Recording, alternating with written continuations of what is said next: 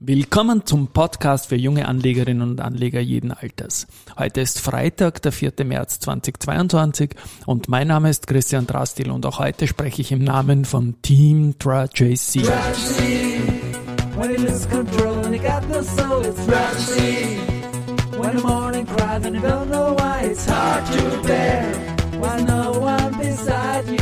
When Ja, es kann sein, dass wir diesen Jingle jetzt nicht mehr allzu oft spielen, weil eigentlich heute Nachmittag geplant ist, äh, den neuen Teamsong aufzunehmen. Alles ein bisschen vielleicht Ablenkung in dem schwierigen Umfeld. Ich mache den Podcast auch heute wieder alleine. Der Josef ist in Quarantäne, wir haben es gestern gesagt. Gute Besserung bei diesem, zu diesem Anlass. Ja.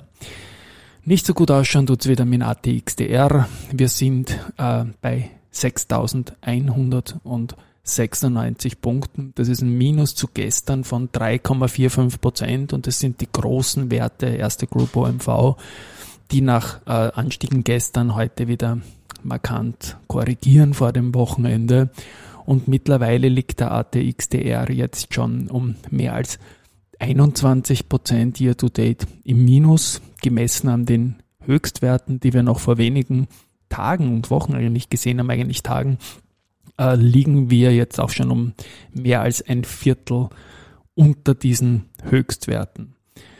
Ja, ähm, heute gab es bei der Wiener Börse, das war ähm, in der Früh, gab es vor der alten Wiener Börse wohlgemerkt schon eine feministische Blockade.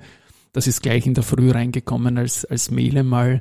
Ja, Eindrücke davon zeigen wir auf photec.com. Da geht es um den 8. März stoppt Femizide, glaube ich, wichtige Anliegen. Verlinkt man, wie gesagt, in den Shownotes. Ein kleiner Sidestep.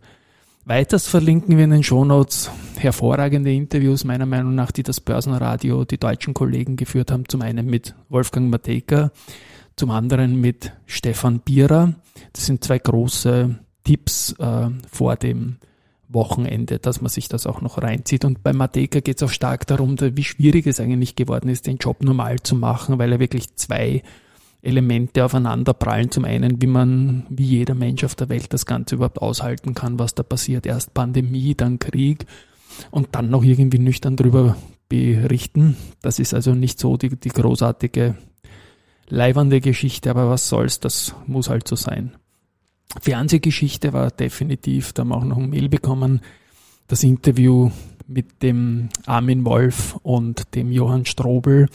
Also stoischer schrieb da ein Leser, äh, ein Hörer, als der Johann Strobel da agiert hat und man muss ihm dazu gratulieren, ist es fast nicht möglich.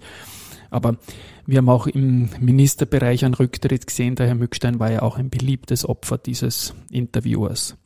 Ich gehe ein bisschen in die Geschichte. Ähm, der Februar ist ja vorbei und er hat mit minus 11,8 Prozent in der zweiten Hälfte dann wurde dieses Minus ja ausgelöst, wie wir gesagt haben, durch den Ukraine-Krieg auch äh, seinen Stockerlrang verloren. Denn vor Monatsbeginn war der Februar der zweitbeste Monat in der ATX-Geschichte. Jetzt ist er nur noch der viertbeste Monat. Es gibt aber noch immer ein kumuliertes Minus von 1, plus Verzeihung von 1, 7, 9 Prozent über alle 32 Jahre, in dem es den Februar gegeben hat.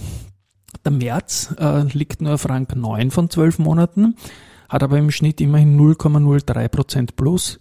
Da muss er sich ordentlich anstrengen und es wäre natürlich ein wunderbarer Punkt, wenn sich auch diesmal wieder ein Plus ausgehen würde. Der ist, ein Plus ist nur möglich, wenn es eine Entspannung in der Ukraine gibt. Wie wahrscheinlich ist, weiß ich nicht. Wie wünschenswert ist, ist ganz klar. Kein Mensch auf der Welt will Krieg. Äh, in der Februar Einzelaktiensicht hat es auch einen Führungswechsel gegeben. Die SBO ist jetzt äh, in den 19 Jahren an der Wiener Börse im Schnitt im Februar mit plus 4,45 Prozent unterwegs gewesen und hat damit die Wienerberger überholt. Die Nummer eins im laufenden März äh, ist die Post, die 16 Jahre an der Börse ist und 4,39 Prozent im Schnitt erzielt hat. Also auch das im Vorfeld der, der Dividende. Die, die, die Post ist ein genialer äh, Dividendenzahler. Natürlich eine schöne Sache.